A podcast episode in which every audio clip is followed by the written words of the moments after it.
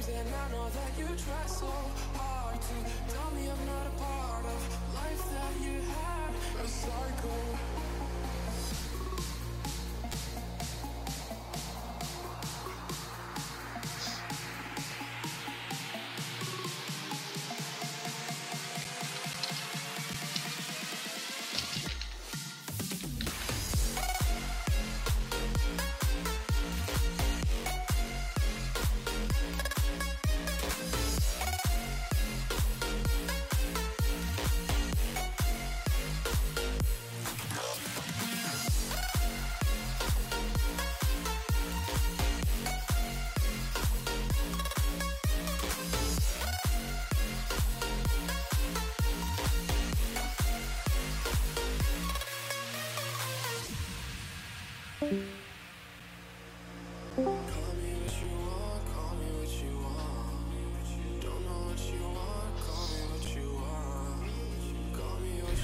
Alô!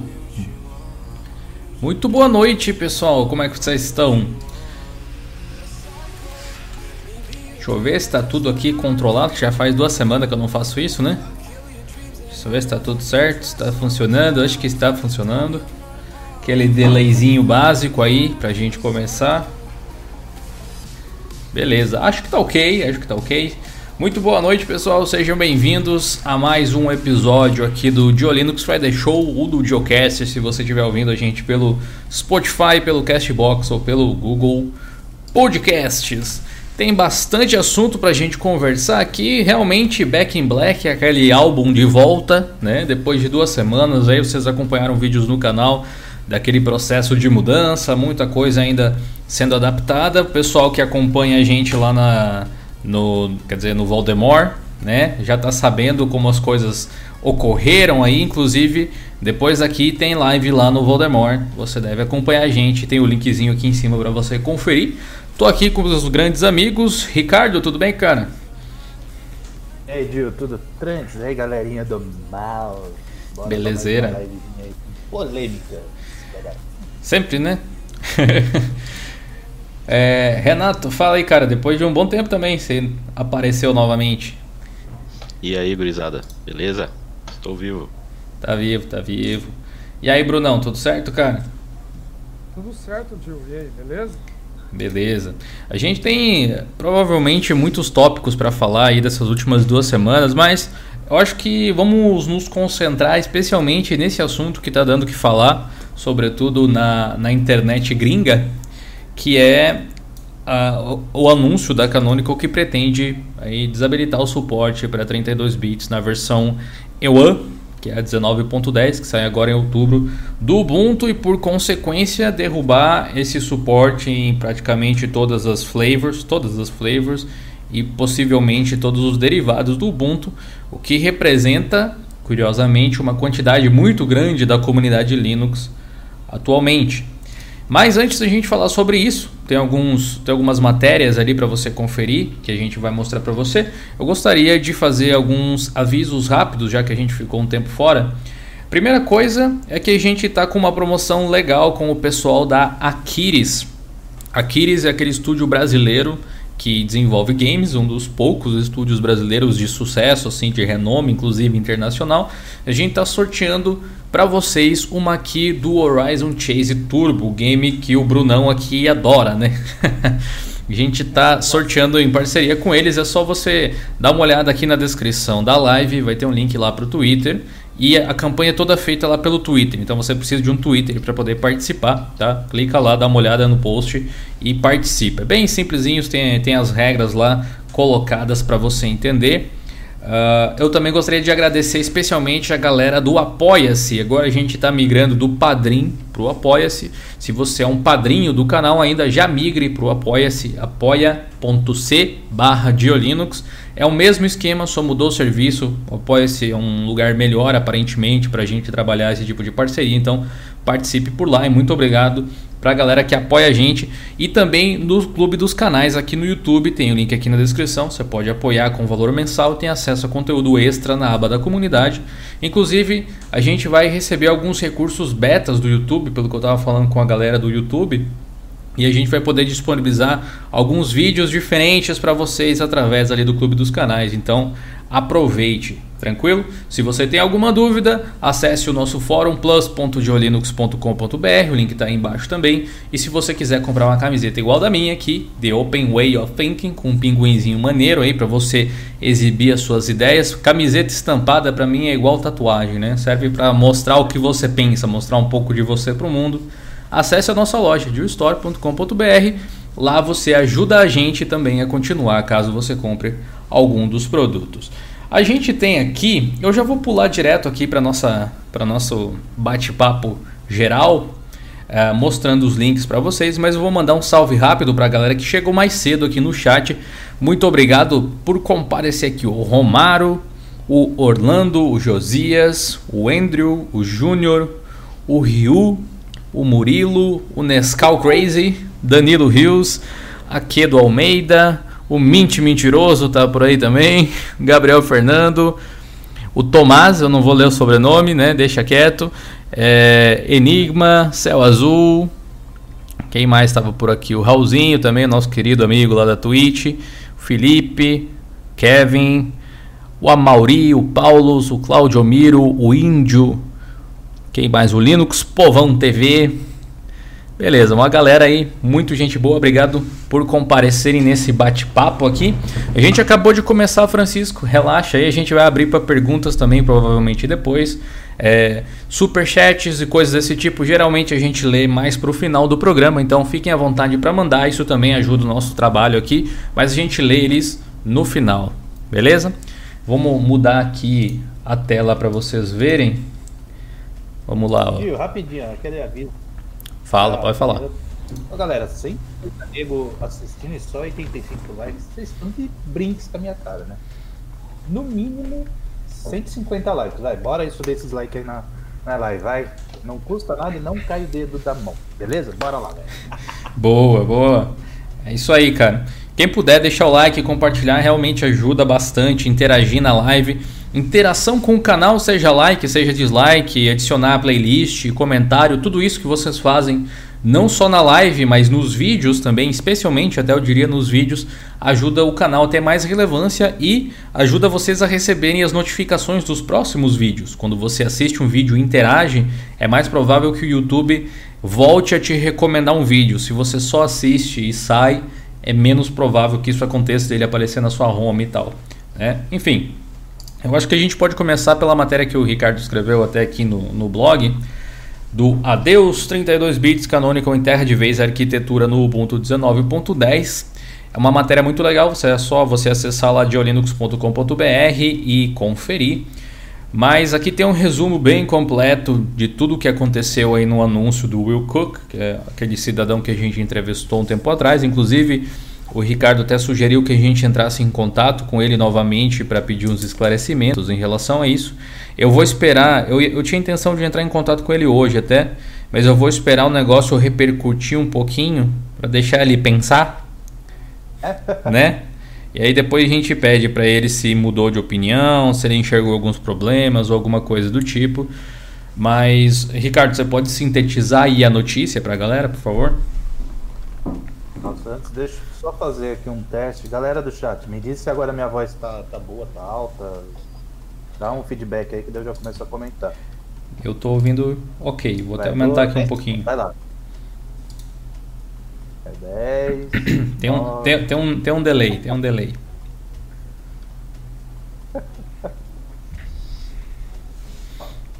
Depois eles vão dizendo aí. Bom, essa foi a. Tá baixo ainda? Não vou gritar, velho. Minha garganta não. Aqui tá 100% de, de som. Não tá para isso. Entrada. Agora tá bom, velho. E aí no seu, Dio? Tá, tá 100%. Mais que isso, você me ensurdece até. alô, alô.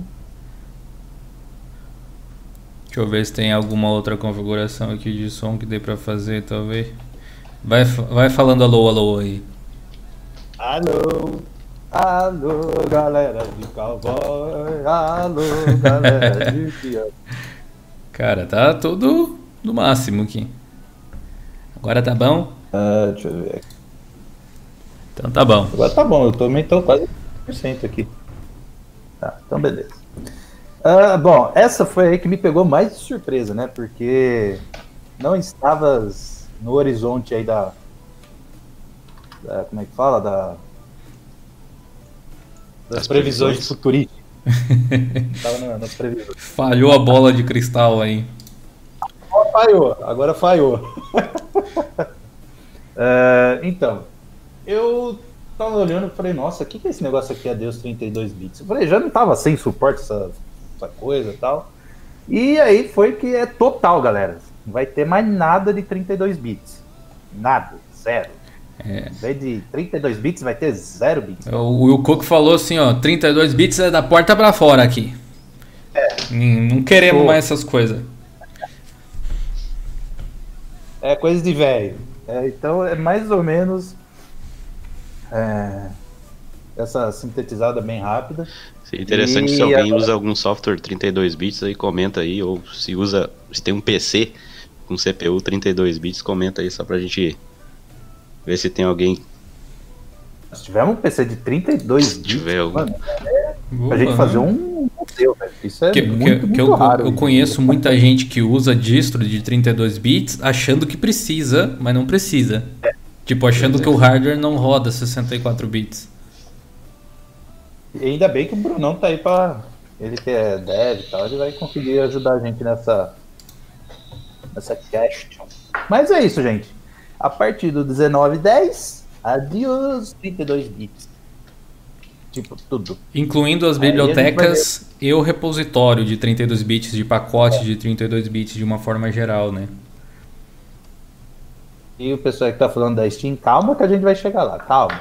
Ah, vocês nasceram prematuro, tipo de seis meses, então calma, calma, calma. Muita calma nessa hora. É, a questão maior, assim, beleza. Tipo, a gente sabe que no Ubuntu não é a primeira distro até a falar a respeito de encerrar suporte a 32 bits de alguma coisa. A, própria Red Hat, o Fedora e tal, falou sobre isso. Debian falou sobre isso.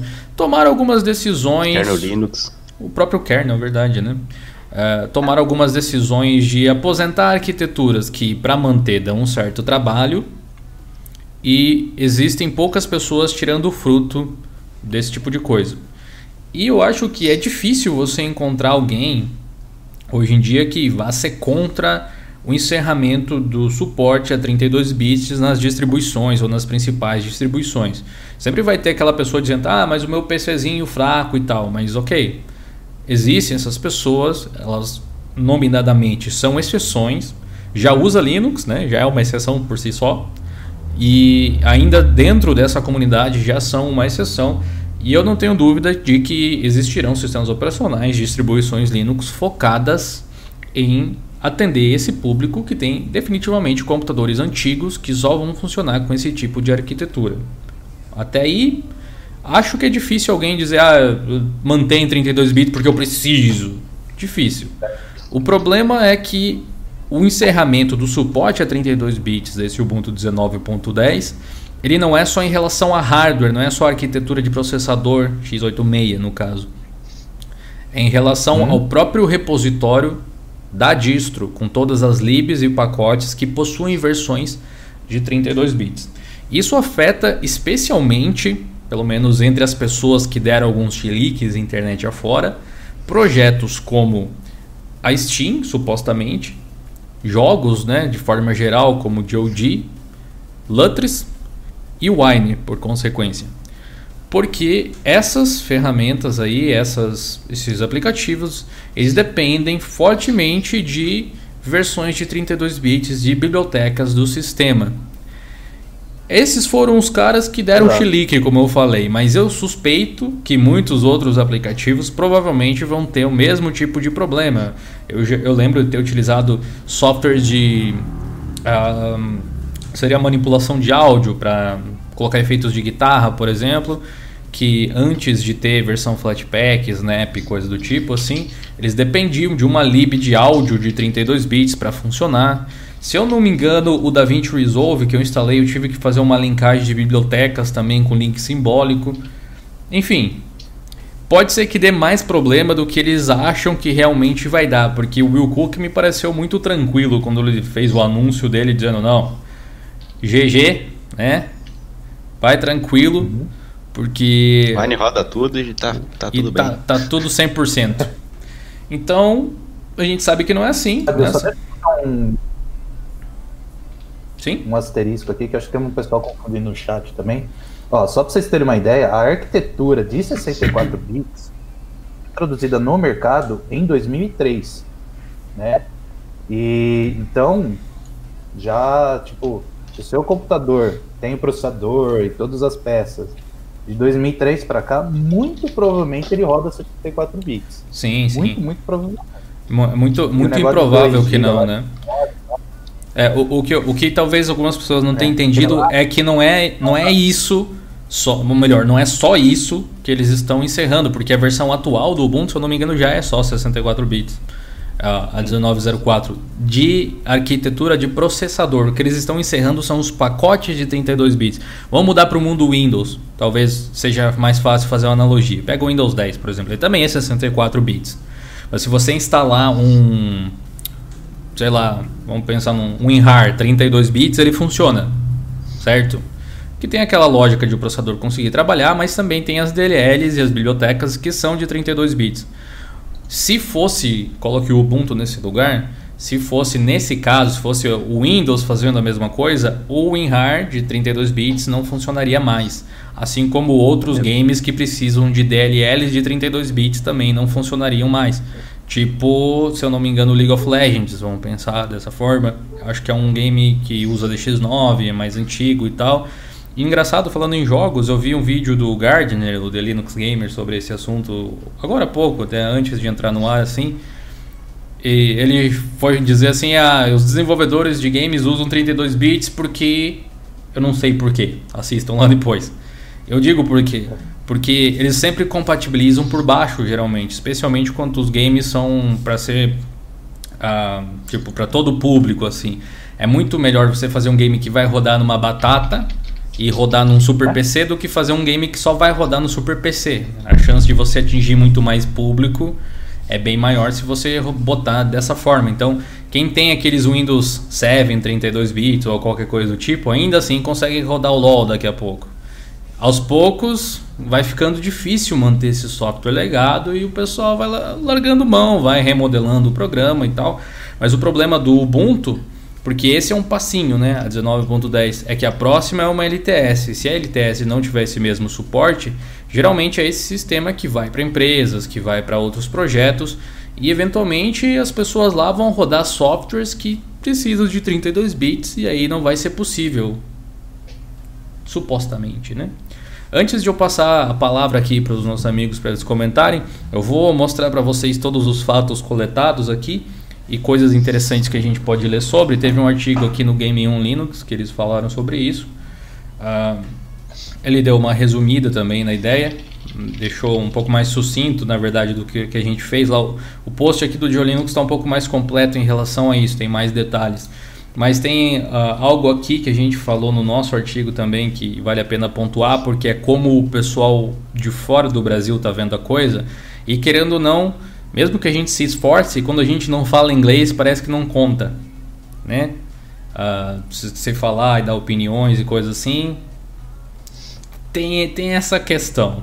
Né? Eles disseram aqui que uma das coisas que o Will Cook falou foi que eles estavam falando diretamente com a Valve, né? em discussions aqui, né, estavam em discussões com a Valve sobre essa questão de jogos que precisem de biblioteca de 32 bits e tudo mais, mas jogos não são tudo, né? De toda forma, tem esse lance aqui em específico. Aqui a gente tem o anúncio oficial, que a arquitetura i386 vai começar a ser deixada de lado na release 19.10. Ele explica aqui por quê. Realmente, tipo, não foi algo decidido agora. Eles, eles vinham discutindo há muito tempo, na verdade. Vinham discutindo há, há, várias, vários eventos, há anos já, na verdade, sobre quando iam fazer essa mudança, assim. A questão é que eles avisaram que isso ia acontecer, tipo, três meses antes de lançar a próxima versão do sistema. E aí, uh, eu, por exemplo, me coloco nessa situação. Tudo bem que eu não sou refém disso, ninguém é, mas supostamente eu estou usando o Ubuntu 19.04. Tudo funciona. Só que ele não tem o suporte uh, de tempo suficiente para eu esperar a outra LTS sair e só fazer o upgrade nela. Eu vou ter que fazer o upgrade para 19.10 ou voltar para 18.04 para ter suporte atualizações de segurança. Fazendo o upgrade da 19.04 para 19.10, supostamente eu perco essa, esse suporte a aplicativos de 32 bits, o que pode quebrar muita coisa dentro das aplicações que eu utilizo. Ou seja, é um problema. Tem também aqui uh, o comentário da galera do Wine em relação a isso. Que inclusive eles mencionam assim que a solução mais simples seria nem fazer mais Wine para o Ubuntu. Já pensou uma coisa desse tipo? Né? Mas aí ele começa a divagar em outras situações, uh, mostrando soluções e dizendo assim, talvez não seja tão ruim assim até a gente fazer só versões de 64 bits para o Ubuntu, mas ele sabe que isso iria dar problema. Daí ele sugere talvez aqui algum tipo de uh, modificação no Wine para, uh, não sei, comportar esse tipo de coisa. Ele diz que está pronto para ir com um Wine 64 bits puro aqui no CentOS, com os pacotes do CentOS 7, por exemplo. E acho que essa parte aqui do, do, do Alan Pope a gente deixa para o final. Começando aí pelo nosso amigo Renato, o que, é que você achou da decisão dele? Assim, é uma decisão meio, meio radical, né? Que eles falaram assim, ah, outras distribuições, outros projetos também já deixaram o suporte a 32 bits. É, não sei de, de, quais distribuições o projeto ele estava falando exatamente, mas assim, as, digamos as distros mães atual no Linux, todas suportam 32 bits ainda. Tanto é, com ISOs, né, dedicadas uhum. a 32 bits, quanto repositório com libs. É, os que tem é, 64 do... tem o repositório. Né? O caso do Ubuntu é esse no é, momento. É, no caso do Arch Linux, quando foi anunciado que ia deixar o suporte, eles ainda mantêm o suporte, não é totalmente, não é 100%. Eles têm o multi-art, multi-arquitetura, repositório onde tu ativa no teu Arch Linux para poder instalar essas libs 32 bits. Então, essa essa escolha deles é meio radical. É basicamente o que o, o KOS faz. Não sei se tu conhece. Sim. Distribuição focada em 64 bits. E KDE. QT. Uhum. Então, eles já sabiam, eles já nasceram assim, né, com, essa, com esse pensamento, então já sabiam que muita coisa não ia rodar no sistema deles. E, assim, sobre a Steam, a, a, a última coisa que, que, que tem que se preocupar é com a questão da Steam em si que ela tem a sua própria runtime de livros 32 bits. Mas é aquela coisa, Steam roda é um launcher para outras aplicações, né? Exato. Aplicações, jogos. Esses jogos, o desenvolvimento, o empacotamento da Steam via Flatpak é um exemplo que mostrou que muitas aplicações, muitos jogos depende de libs que nem mesmo os desenvolvedores dos jogos sabiam que precisava. porque, porque, é uma coisa da, da engine, da engine. por exemplo, a Unity Engine o cara que faz um jogo em cima da Unity, ele não manja da da do, da, Uni, da, do, da engine em si, ele manja do, do jogo que ele está fazendo em cima da, da engine, por exemplo. O jogo Ballistic Overkill tem a versão 32 bits, agora já tem a 64 bits, mas quando foi feito, foi feito com a versão 32 da Unity. Entende? Eles não provavelmente eles não pensaram, ah, o cara vai ter que instalar a lib32 no sistema deles ou então a gente manda junto com o jogo, né, as libs. Nem todo desenvolvedor pensa nisso. Sim, eu acho que a gente poderia separar entre prós e contras, né? Porque tem, eh, tem, tem os dois lados. Mas assim, cara, às, ve às vezes dá vontade de. Eu tenho a sensação de que faltam uns tapas, às vezes, no cara para ele fala, parar de falar umas bosta, né? É que vocês me conhecem há muito tempo, tem gente que acompanha o canal desde o início. Eu sou uma pessoa que adora o Ubuntu desde sempre. Mas, velho, tem que dar uns tapas neles às vezes que é bonito de ver. Por que, que o Will Cook me fala uma, uma, uma droga do tipo assim? Não, porque uma solução seria rodar os jogos usando LXD e VM. Ô, puta que me pariu, velho. Ah, quem, quem é que quem é que vai quem é que vai ser Quem é que vai setar um container para rodar um jogo, cara? Quem é que vai querer rodar um game em máquina virtual para perder desempenho? Eles podem até automatizar, automatizar isso, mas duvido que, que a comunidade ia aderir a essa solução. Não, não faz, não faz o menor sentido. Eu não sei o que ele pensou que seria uma boa ideia falar isso. É um meme pronto. É um meme pronto. Mas, pontos positivos dessa história. Depois a gente vê os negativos, que tem bastante também. Pontos positivos é que esse tipo de coisa alguém vai ter que puxar à frente, de fato. A Canonical costuma se testa de ferro para muita coisa. E geralmente eles pagam o preço justamente por tentar ser pioneiro em algo. Até porque muitas vezes eles não têm o timing para fazer isso aí. Mas, enfim. Então, mudar para 64 bits não é uma coisa ruim.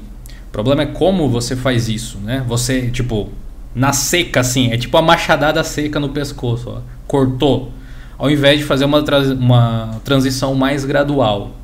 Na minha opinião, talvez eles, eles queiram fazer um teste justamente no 19.10. Tipo, é a ideia dessas versões intermediárias do Ubuntu, em muitos casos, é justamente testar a tecnologia ou formas de fazer as coisas.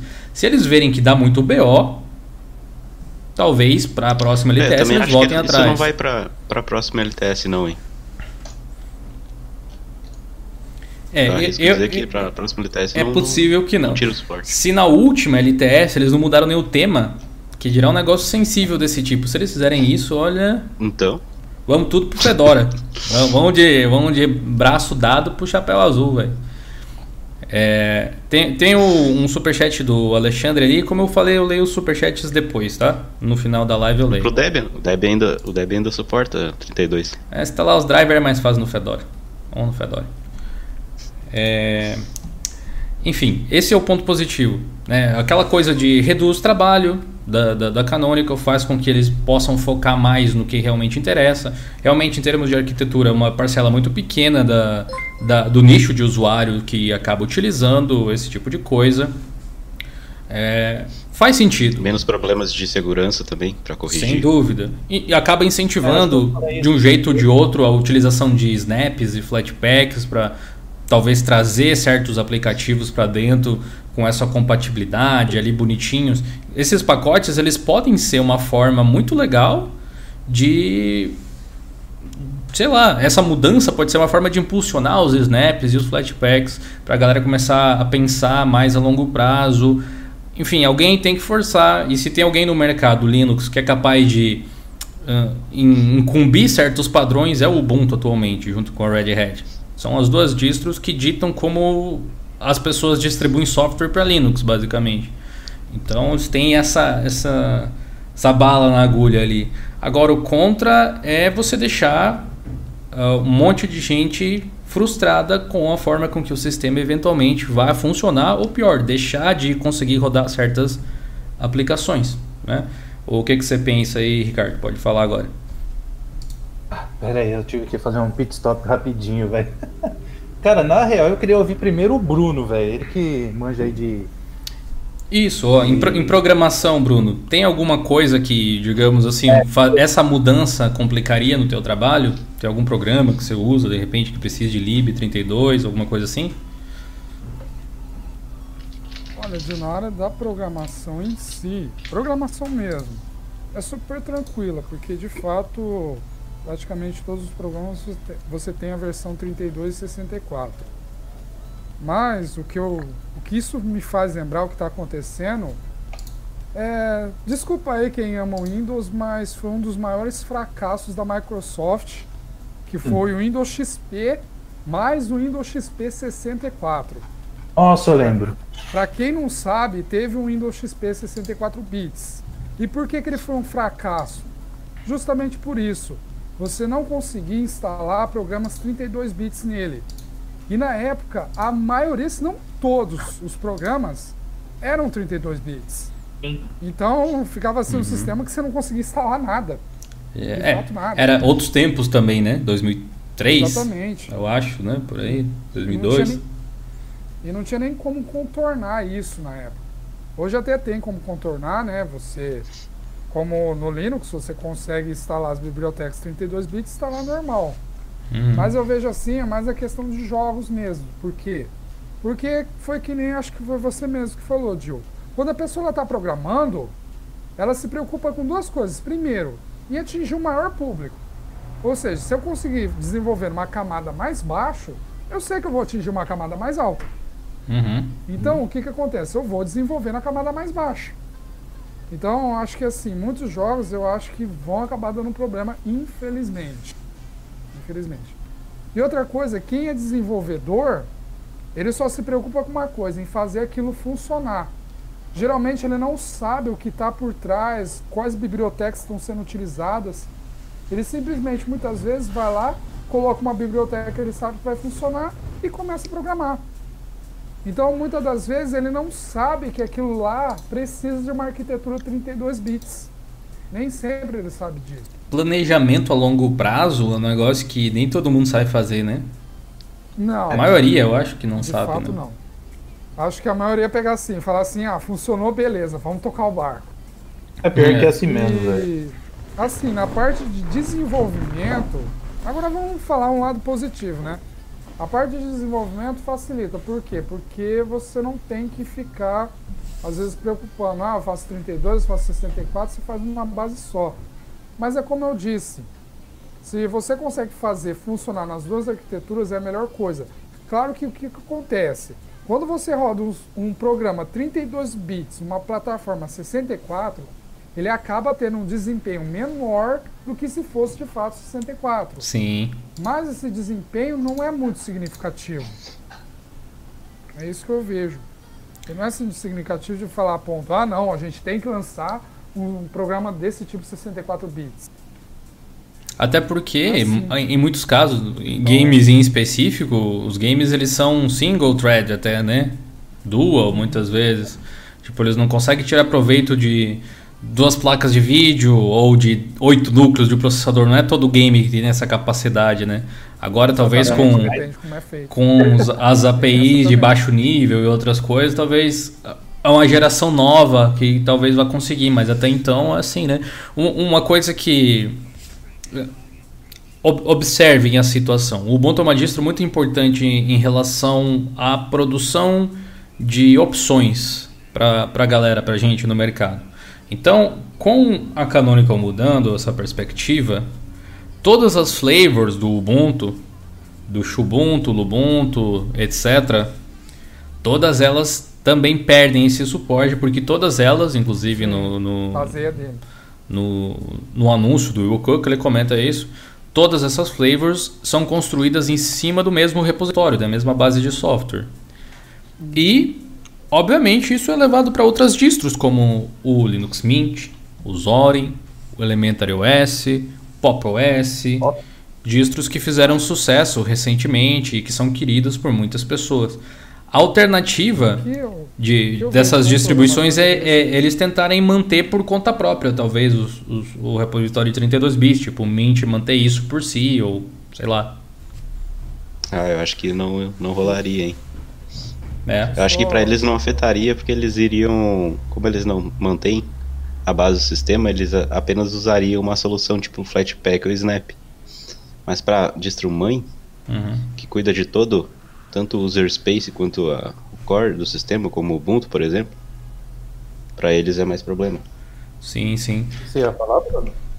É, assim, pelo que eu vejo como programador, eu acho que é a melhor solução, claro, no- que eu não mando em nada, né? Mas a melhor solução mesmo, já que eles querem parar, lançar essa próxima versão LTS ainda com suporte, por quê? E aí falar assim, ó gente, na outra LTS já não vai ter mais suporte. Por quê? Porque você dá um tempo isso. para as Quatro anos, né? Quatro, ah, dois anos. Exato. E às vezes eu acho que o LTS agora tem suporte de 5. Sim. É, um, um dos Então, argumentos, ao mesmo um dos argumentos que ele usou até, Bruno, foi. ah, não, você pode fazer um snap, você pode buscar libs ou, ou mesmo usar o Ubuntu 18.04 LTS e tal, porque ele tem suporte até 2023, e é uma verdade. Ah, mas é pouco Só tempo. que É pouco tempo. isso acaba também, né? Você pagar É tipo você colocar uma contagem regressiva. Você, é se complicar um pouco o meio de campo das coisas, né? Ah, mas então, opa, deu um soco no microfone como sempre, né? Mas então, o que, que seria um meio termo? Aparentemente foi discutido, até o Ricardo pode comentar, a gente estava falando disso antes, de colocar é, uma, uma, uma condição onde certas libs necessárias seriam inclusas. Identificar isso, igual o Renato falou, acho que foi em off antes, como foi feito com a Steam via Flatpak, quais libs eram cabais para o negócio funcionar. Como o Arch Linux fez também. Exato. Sim. Se eu não me engano, eu acho que teve um, um, Não sei se foi exatamente isso, mas tem um sistema de compatibilidade, aquele que o Solo desenvolveu, que trabalha nesse sentido também, se eu não me engano. Colocando. Isso, é uma runtime. Uma runtime própria deles, né? Uhum. Enfim, tem vários lugares que eles podem usar esse trabalho que já foi feito para Tá pra pronto, fazer. vamos dizer assim, né? É, Isso. já tá pronto. Comente aí, Ricardo. Uh, bom, eu quis ouvir um pouco do Bruno porque eu geralmente eu não manjo muito programação. Sei malemar fazer um shellzinho, então eu prefiro ouvir alguém aí do, do ramo. Bom, uh, eu particularmente acho que uma hora ou outra isso ia acontecer, como já é meio que consenso. Uh, eu vi alguém aqui no chat falando que a Apple ia fazer isso por alguma versão aí do, do iOS, não do, do macOS, né? Mas é ela. Né? Então, ela falou, é, é assim. Tem bilhões, né? quer, quer... A Apple tem bilhões, ela eu... pode fazer o que ela quiser. O mercado está acostumado assim. A, a, Apple chega assim, não, o, no, tá o nosso, nosso segurador de monitor custa 4 mil reais. É. é que nem na época do Flash. Ela não, ela não aderiu o Flash. Tu acha que afetou alguma coisa na empresa? Ou nos, nos usuários? Nada. É, o que aconteceu foi que a galera teve que dar um jeito de fazer o Flash funcionar mesmo sem ele dar suporte. Aí o que é que a, tipo, a Google, por exemplo, fez o Chrome com o Flash embutido já. É. E, Deve ser então, bom ser a Apple, né, velho? Bom. É, você tem bilhões ali, dá pra você fazer o que você quiser. Caraca, é, se, bom, se, eu, se, eu, se, eu, vendesse um segurador de, de monitor por mês, eu tava rico já, velho. tipo Avon, né? Segurador de monitor Diolino. Não, meter a caderneta ali assim, tem o Mac Pro. Aí não. Imagina a vendedora da, da Mac Avon casa a casa dizendo assim, mostrando, olha, então minha, minha senhora, esse aqui é o Mac Pro. Parece um ralador de queijo, você pode até ralar se quiser, mas ele faz muito mais do que isso. É um excelente computador. Tem esse monitor também aqui com, com esse stand que fica embaixo dele aqui, né? Daí ela, a, a, senhora vai dizer, nossa, mas que lindo o computador, que monitor sensacional, adorei o stand. Então, aí, aí, é o momento que a mão vai em cima da folha, assim. Então, senhora, tem um problema, é que o stand é vendido separado. Sabe esse mouse bonitinho? Então, também é separado, velho. Você sabe que é, um, que é um abuso quando você tem que dizer o preço com a voz mais fina, né? Está dizendo assim, é que com a Apple não tem como, mas de toda forma, não. O computador aqui vale 25 mil reais. O stand vale uns 4 mil, mais ou menos. Uma pechincha. Você pode até parcelar. parcelar. É. Enfim, é, é. prossiga aí, Ricardo. É, filho, Precisava tirar isso do meu peito. é boa, boa. É, então, uh, bom, o 32 bits já estava com o reloginho contando, né? Eu não imaginei que seria tão rápido essa mudança, né? Uh, eu acho que até vi um cara do Wine comentando, ele falou que acho que uns 10 anos atrás não fazia sentido fazer aplicações em 64 bits, né? Que o Bruno já deu aí o exemplo do, do Windows XP aí, né? Falou que não tinha suporte e tal, só que os tempos mudaram, né? A gente teve aí mudanças. Uh, acho que até coloquei no artigo, se eu não me engano, as correções de seguranças e tudo mais. Quem gosta aí da parte de redes, a mitigação de problemas, uhum.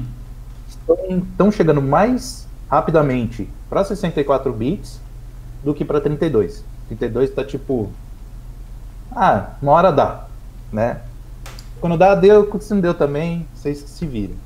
Uh, eu achei que essa completa extinção do 32 bits seria depois da 2004, né? Eu achei que eles iam dar esse esse tempo maior para os desenvolvedores acharem uma solução. Né? Eu não achei que agora, eu falei, meu, como é que fica jogos tipo, acho que eu estava comentando com o Dio em off, Max Payne da vida, né? Sei lá, jogos que não, não estão na Steam, por exemplo, né? Que não estão rodando ali dentro do ecossistema da Steam. Né? Essa era uma das coisas que o pessoal do Lutz estava comentando. Como é que vamos é, resolver isso? Uh, uma das soluções que eu estou vendo ali no horizonte, por ser a Canonical, né, via Ubuntu, que está conversando com a Valve, uh, eu creio que um snap do, do da Steam deve estar, tá, vai aparecer, provavelmente, uh, ou dentro daquele ponto deb que eles lançam lá no site vai ter alguma coisa, né? Mas eu creio que o Snap, vamos dizer assim, oficial lá que eles vão botar para para baixar, vai estar tá lá no site, vai ser o vai conter não tudo, senão ficaria um Snap, sei lá, de 5 GB, aí não faria sentido. Mas um com todas as libs, é, como é que eu vou dizer? É, que a maioria dos jogos precisam, né? Então acho que vai ser isso. Mas eu achei que vai ser uma, uma coisa meio precipitada, porque vai deixar muitos projetos atrelados ao Ubuntu 18.04, né?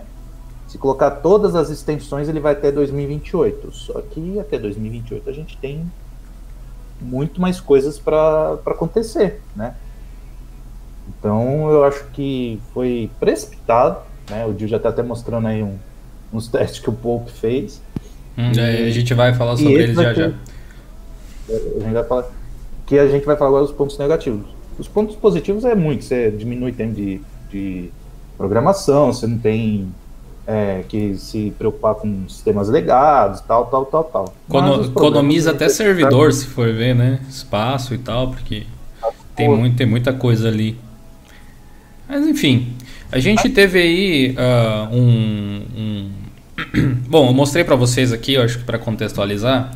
Esse aqui é o post original do William Cook, que ele é o líder lá do, do time de desktop da Canonical. Ele explica aqui como é que as coisas vão ser feitas. Tem um, um FAQzinho aqui que ele fez, né, um QA, na verdade. E aí esse aqui é um outro post do Alan Pope. O, o, Alan Pope é o, o, cara que faz, que lidera o time de Snap praticamente. Então, eles trabalham juntos, mas os snaps eles extrapolam o desktop, vocês sabem, vai para para servidores, vai para a internet das coisas, entre outras outros empreendimentos ali da Canonical e tal. E aqui ele fez um teste com games, né? Ele, ele colocou aqui resultados de testes de games no, na versão 19.10 apenas 64 bits. E como eu disse, né, eu percebi que teve gente que chegou depois na live aqui e perdeu o fio da meada. A gente não está falando em encerrar o suporte à arquitetura de processador de, de 32 bits, porque isso já aconteceu em muitas distros até, inclusive no Ubuntu, essa versão atual, 19.04. A gente está falando de extinguir o suporte a, a libs, pacotes e repositórios de 32 bits o que impede que certas aplicações rodem, sobretudo jogos e coisas envolvendo o Wine. E aqui nesse caso ele foi fazer um teste em relação ao que o Will Cook comentou aqui, um, que era que os games atualmente já são distribuídos com as suas próprias bibliotecas e provavelmente vão funcionar e que o Wine 64 é o suficiente para rodar, rodar os jogos de Windows, foi o que o rapaz falou aqui. Deixa eu ver se eu acho a citação dele especificamente. Uh, uh, uh, my hardware não. Aqui ele fala sobre as derivadas. Aqui, ó. Ele diz que para testar o Wine 64 primeiro, porque a maior parte das aplicações vão simplesmente funcionar. Se não, é para usar uma estratégia similar com os jogos de 32 bits, que vão usar a, o Ubuntu 18.04 como uma máquina virtual ou um container LXD. Tá, essa parte aqui, Ai. não sei se a gente pula, né? Mas enfim, é, foi isso que ele comentou. E aí o companheiro de empresa dele resolveu, não, beleza, você falou isso, testaremos, né? Ele disse que foi testar aqui, ele, ele fez o seguinte, ele disse que tem alguns games no GOG, o Good Old Games, né? Vocês devem conhecer. Deixa eu abrir aqui, caso alguém não conheça. Vende games para Linux aqui. Com uma diferença, alguns deles são uh, compostos de versões nativas de Linux, com binários de Linux, outros são de Windows, mas eles têm um script que já puxa o Wine junto e faz o game rodar. Por exemplo, eu tenho o, o Flatout 2, se eu não me engano aqui, que é um game de corrida com destruição, muito da hora, antigão também, mas muito bom. Uh, e ele funciona exatamente assim, ele é um game de Windows, que você pode dar dois cliques num shell script que ele vem junto, ele abre normalmente, porque ele tem um wine próprio, ele configura e tal. E é assim que funciona. Tem games atuais, tipo esse Bloodstained que lançou agora. Tem aqui o Cyberpunk, que também vai estar tá aqui, custando, nossa senhora, 200 dólares. Mas, enfim, é disso que ele está falando. Ele diz que tem uns 50 games ali e ele explica como é que ele configurou a, a ISO dele, o Ubuntu 19.10, que é o modo de desenvolvimento que você pode pegar aqui do cd image.ubuntu.com, que são as daily builds, né? No caso aqui você iria em releases, eu acho que é não, não é releases disco cosmic, não. Deixa eu ver qual que seria a ISO aqui. Seria o ponto talvez. Daily Live. Current. Exatamente, essa aqui ó. E1 Desktop MD64. 2 GB.1 nesse momento, a ISO grandinha até por enquanto. Ele disse que testou em VirtualBox porque a intenção não era testar o desempenho do game, né? Porque ele diz aqui, sabe que o VirtualBox não tem uma grande aceleração de hardware e tal, mas a intenção era testar duas coisas: se o game instalava e se o game rodava. Simples, né? Para ver se realmente a influência de pacotes de 32 bits uh, poderia afetar o sistema. Então o que ele fez? Ele instalou o Ion aqui, Ion, Ion, não sei como é que pronuncia, tem que descobrir ainda. Instalou 19.10 uh, de 6 de junho tá? A ISO lá do Daily, do Daily Live, que elas são atualizadas todos os dias aqui. Instalou, instalou todas as atualizações com o apt update e o dist upgrade, removeu todos os pacotes i386 com esse comando aqui. Ele diz aqui que não são removidos os que não são encontrados, tá? Normal, que é o resultado do comando, né? E desabilitou o repositório de i386 para que o sistema não fosse capaz de puxar as dependências na hora de instalar alguma coisa, como acontece geralmente. Desligou a máquina virtual e tirou uma snapshot da VM para poder comparar depois, né? Ele poderia testar em uma e depois na outra. Ele disse que uh, botou aqui a VM, instalou o Wine, porque ele sabe que tem alguns games que vão precisar do Wine lá do GOG eu deu um update e instalou o Wine 64, que é o nome do pacote, com o apt mesmo, apt install Wine 64. Ele disse aqui que o Wine 64 é um pacote que está dentro dos arquivos do Ubuntu que recomenda o Wine 32, o que, obviamente, como ele fala aqui, está indisponível, né? está não instalável nesse caso aqui, já que a gente tinha removido, né? no caso aqui com esse comando, a arquitetura de 32 bits, certo? E o Wine32 é um desses pacotes, como ele explica aqui. Então aqui ele mostra a saída, né? Aperta instalar o Wine32, vai mostrar que não tem como instalar. O Wine32 não tem candidato à instalação. Beleza. Até aí tudo bem, o Wine64 instalado. Logou-se aqui na conta da GOG para para downloadar, eu ia falar, para baixar os instaladores de alguns games. Ele testou 5 ou 6, eu acho aqui. E aí a intenção era tentar instalar os games usando o Wine 64 para aqueles que forem títulos de Windows, né? Ou aqueles que oferecem um shell script, como eu falei, tem alguns casos que são assim, e tem alguns outros que são simplesmente na, binários nativos. Né? O, uh, esse aqui é o, o, nome do game, né? Film Hospital. Sinceramente eu não conheço. Vamos até ver que tipo de game que é. São jogos bem antigos, né? GOG, pelo próprio título, já se refere. Film Hospital. É um game que tem para Mac e para Windows nativamente. É um game desse tipo aqui, tá? Jogo simples, né? Aí o que aconteceu aqui?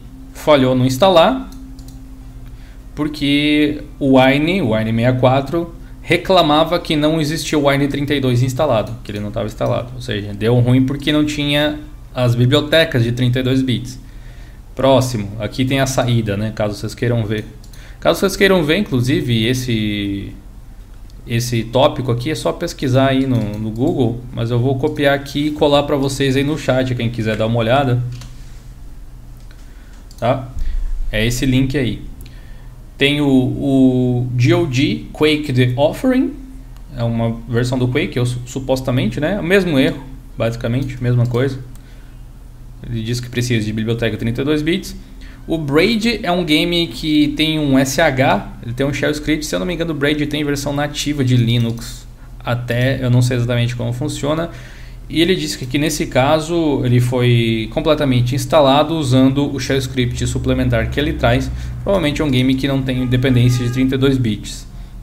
Uh, ah não, mentira. Ele foi instalado corretamente, mas o game não abre porque ele só tem um binário de 32 bits para executar.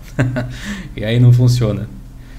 Daí ele usou o apt para instalar uma lib de 32 bits aqui, e daí o game acabou funcionando aparentemente.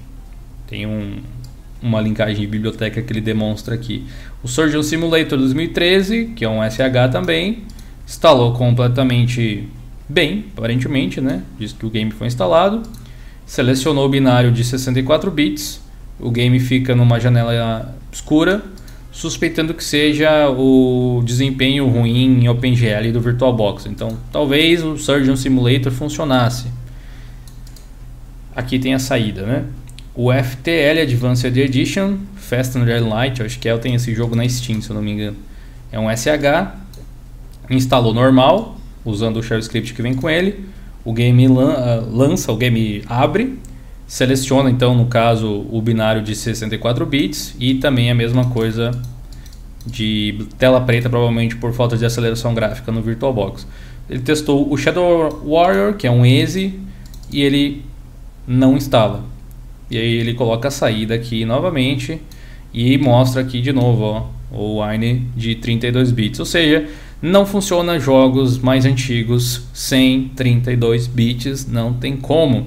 Na GOG, aqui no, que, apesar de existir a GOG Galaxy, que é o, a interface dela em Snap, inclusive via Wine, que o pessoal fez ali, isso não quer dizer que os games rodam. Teu, teu, igual o Renato falou, teu cliente não significa que o game vai rodar necessariamente. Talvez isso faça eles ou criarem uma super solução, não sei qual é, ou reconsiderarem a decisão, porque senão, nesses casos aqui, o Ubuntu não serve mais para jogar. O que, que, vocês acham? Vem falando que eu tô vendo aqui o chat rapidinho. Renato.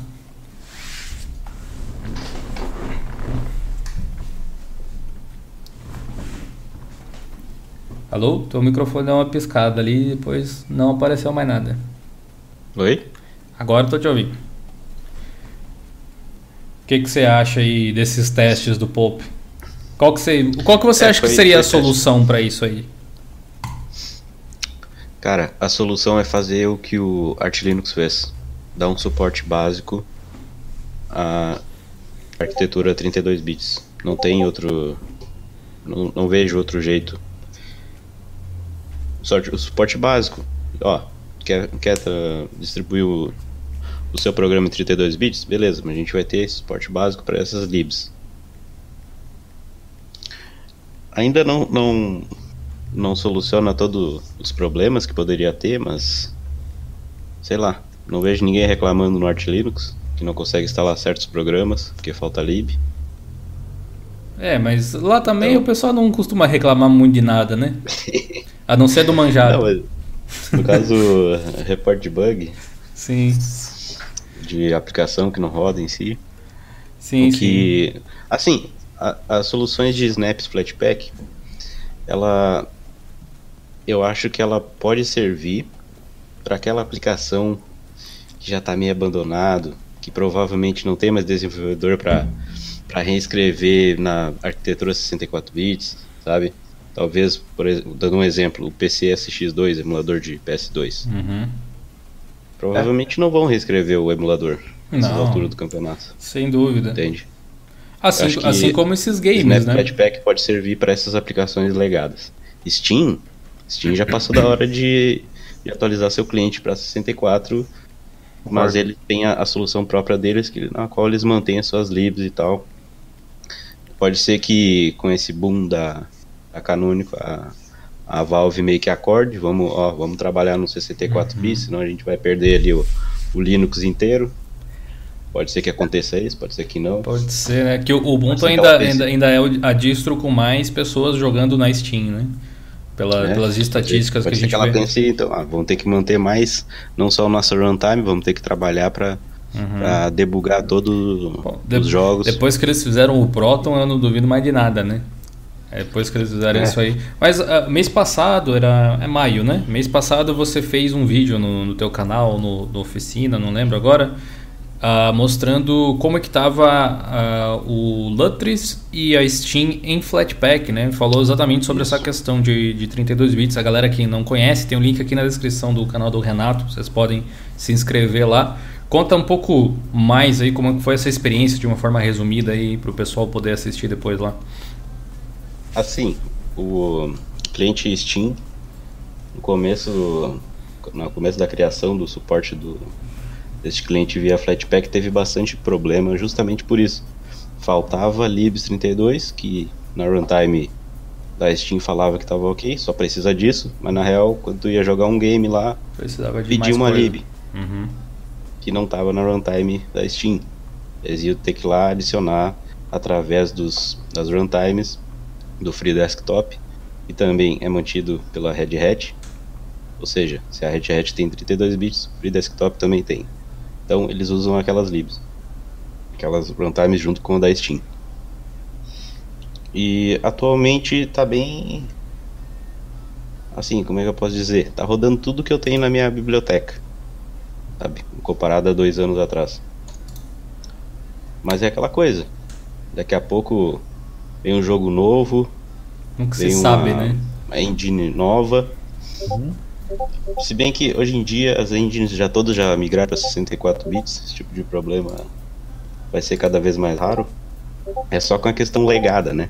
Aqueles jogos legacy. Mas é aquela coisa, Steam. Não existe só Steam, né, cara? Tem GOG, tem a itch.io,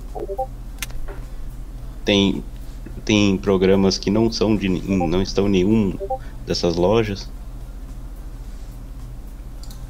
Mas que instala via Lutris lá, as lojas tipo Play, Battle.net, Epic Game. É, eu ia comentar que quem ficou cabisbaixo com a situação foi o. Como é que é o nome dele? Matthew, Matthew acho que é. Era do. Do, do, do Lutris, é? Deixa eu ver se eu acho ele aqui no, no Twitter. Cadê? Que ele reclamou bastante aí nos últimos. Nos últimos dias das últimas horas, né? Melhor dizendo. Lutris. Eu tô vendo ali o pessoal. É pode, pode, até dizer assim, ah, mas. Então vamos, vamos usar o Flatpak, que usa runtime mantida lá pela Red Hat. Tá, mas não é todo mundo que usa Flatpak. Ah, é. Causaria é, problemas igual, igualmente, é, entendeu? Mathieu. No Ubuntu, que foca em Snap. Mathieu comandando. Do, vejo... do, do, mesmo jeito que se eles fizerem em Snap, quem dá suporte a Flatpak também fica a ver navios, né? É, não é todo mundo que usa Snap nem Flatpak. Já logo.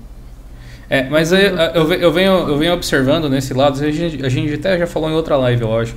Mas eu venho observando esse lado. Eu estou usando o Ubuntu agora, o 1904. Não sei por quanto tempo continuarei com ele assim, mas tem seus prós e contras e tal ali. A gente até tava falando no Telegram esses dias, né, Renato, sobre isso.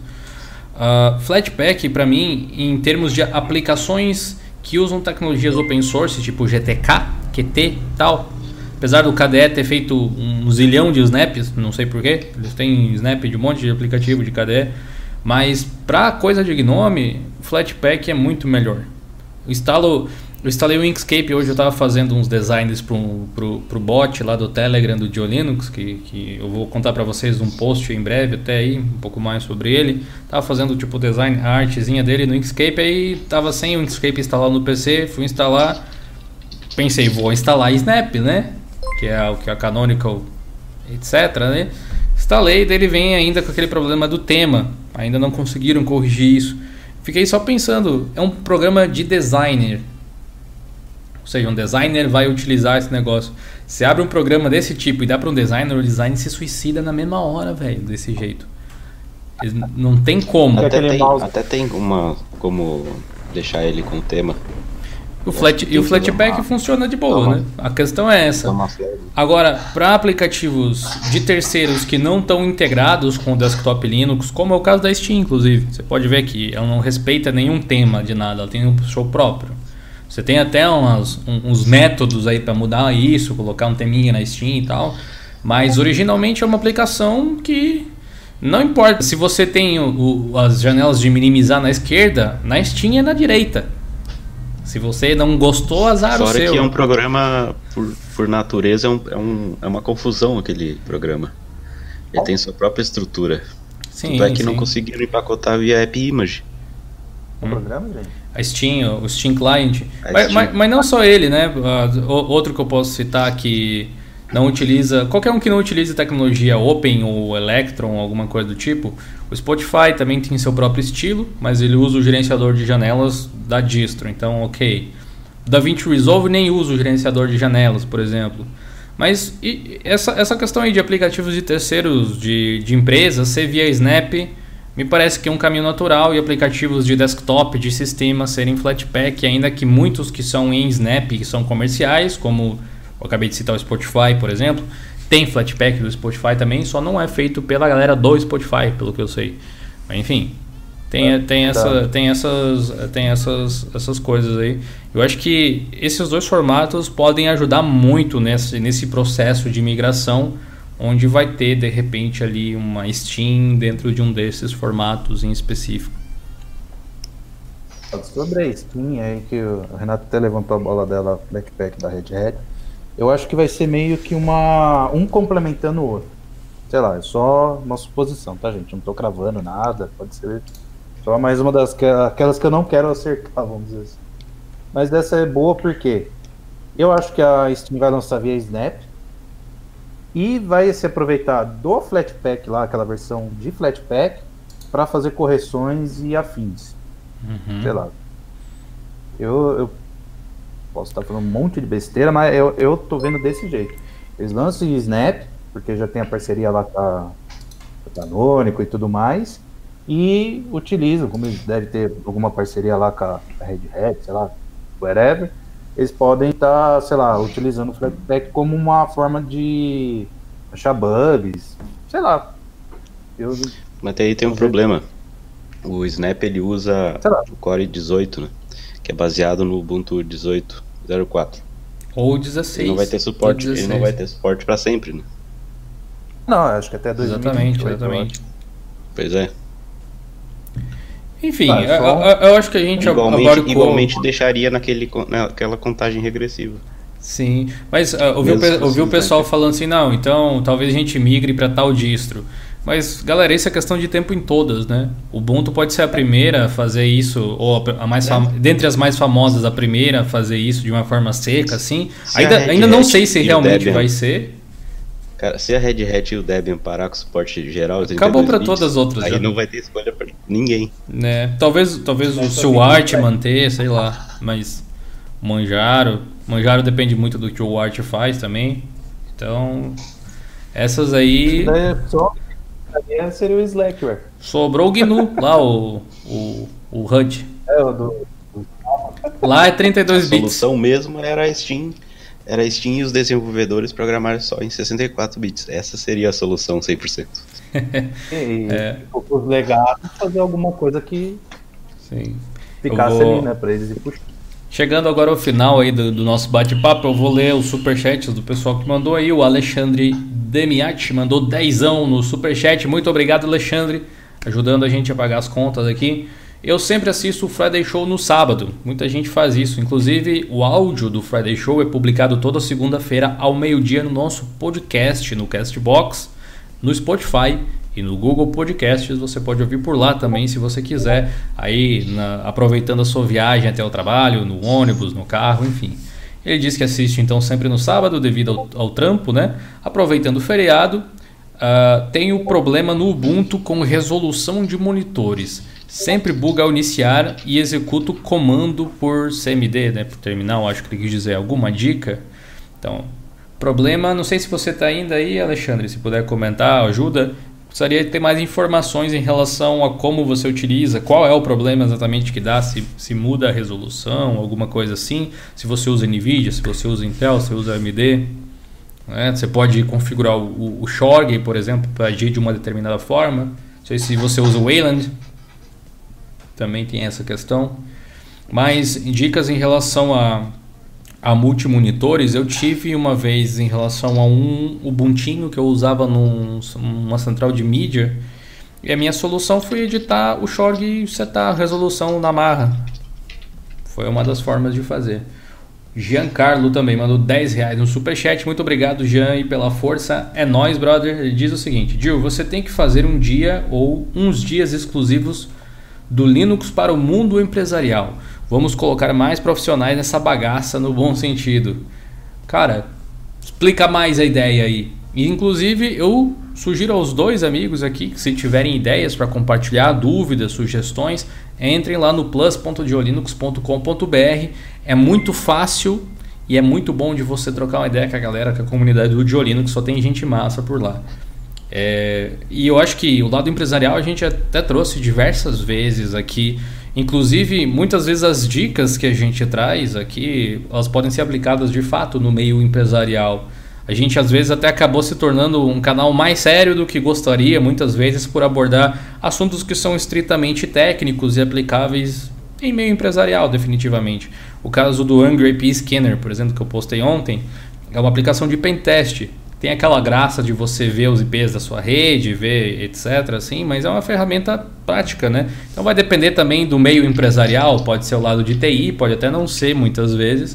Mas se você tiver uma dica mais específica, Jean, compartilha com a gente aí, quem sabe a gente consegue fazer algo assim, talvez trazer pessoas que têm empresas que trabalham com Linux. A gente já fez isso algumas vezes em entrevistas, mas podemos tentar fazer mais.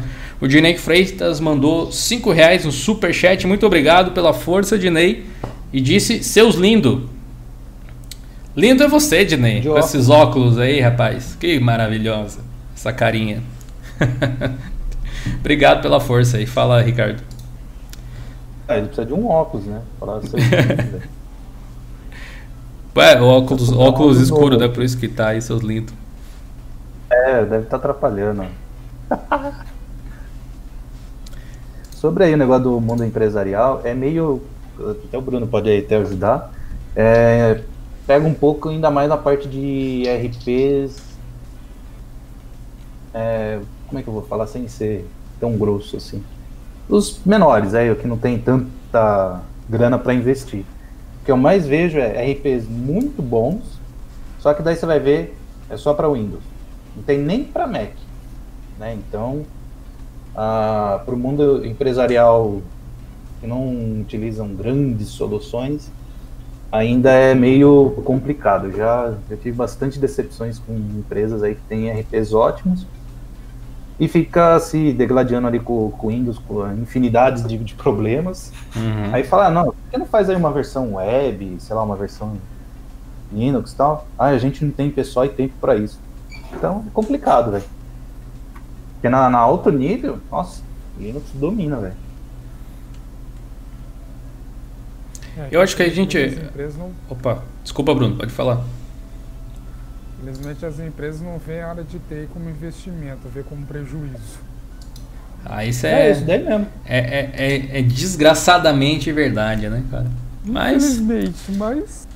É, e, e é nessa não good é vibe aí que a gente vai, vai encerrar o episódio de hoje aqui, para não se estender demais, mas a gente encerra só aqui no YouTube, né? Um aviso rápido para quem chegou depois e perdeu o iníciozinho da live. Aqui na descrição vocês encontram alguns links que são bem importantes para a gente aqui, especialmente o primeiro que você tem para participar do sorteio do Horizon Chase Turbo com o pessoal da Aquiris lá pelo Twitter. Segue a gente por lá, inclusive, se você não está seguindo, notícias todos os dias saem por lá, os posts que a gente faz, o aviso por lá, as lives quando a gente começa, vídeos quando saem. Um lugar muito bom para você receber notificações do canal. Então siga lá. Também tem os links para você ajudar a gente a continuar aqui elaborando o nosso projeto através do Apoia-se a partir de um real por mês ou através do Clube dos Canais que tem outros benefícios ali que você pode também fazer uma assinatura mensal se você quiser ajudar a gente.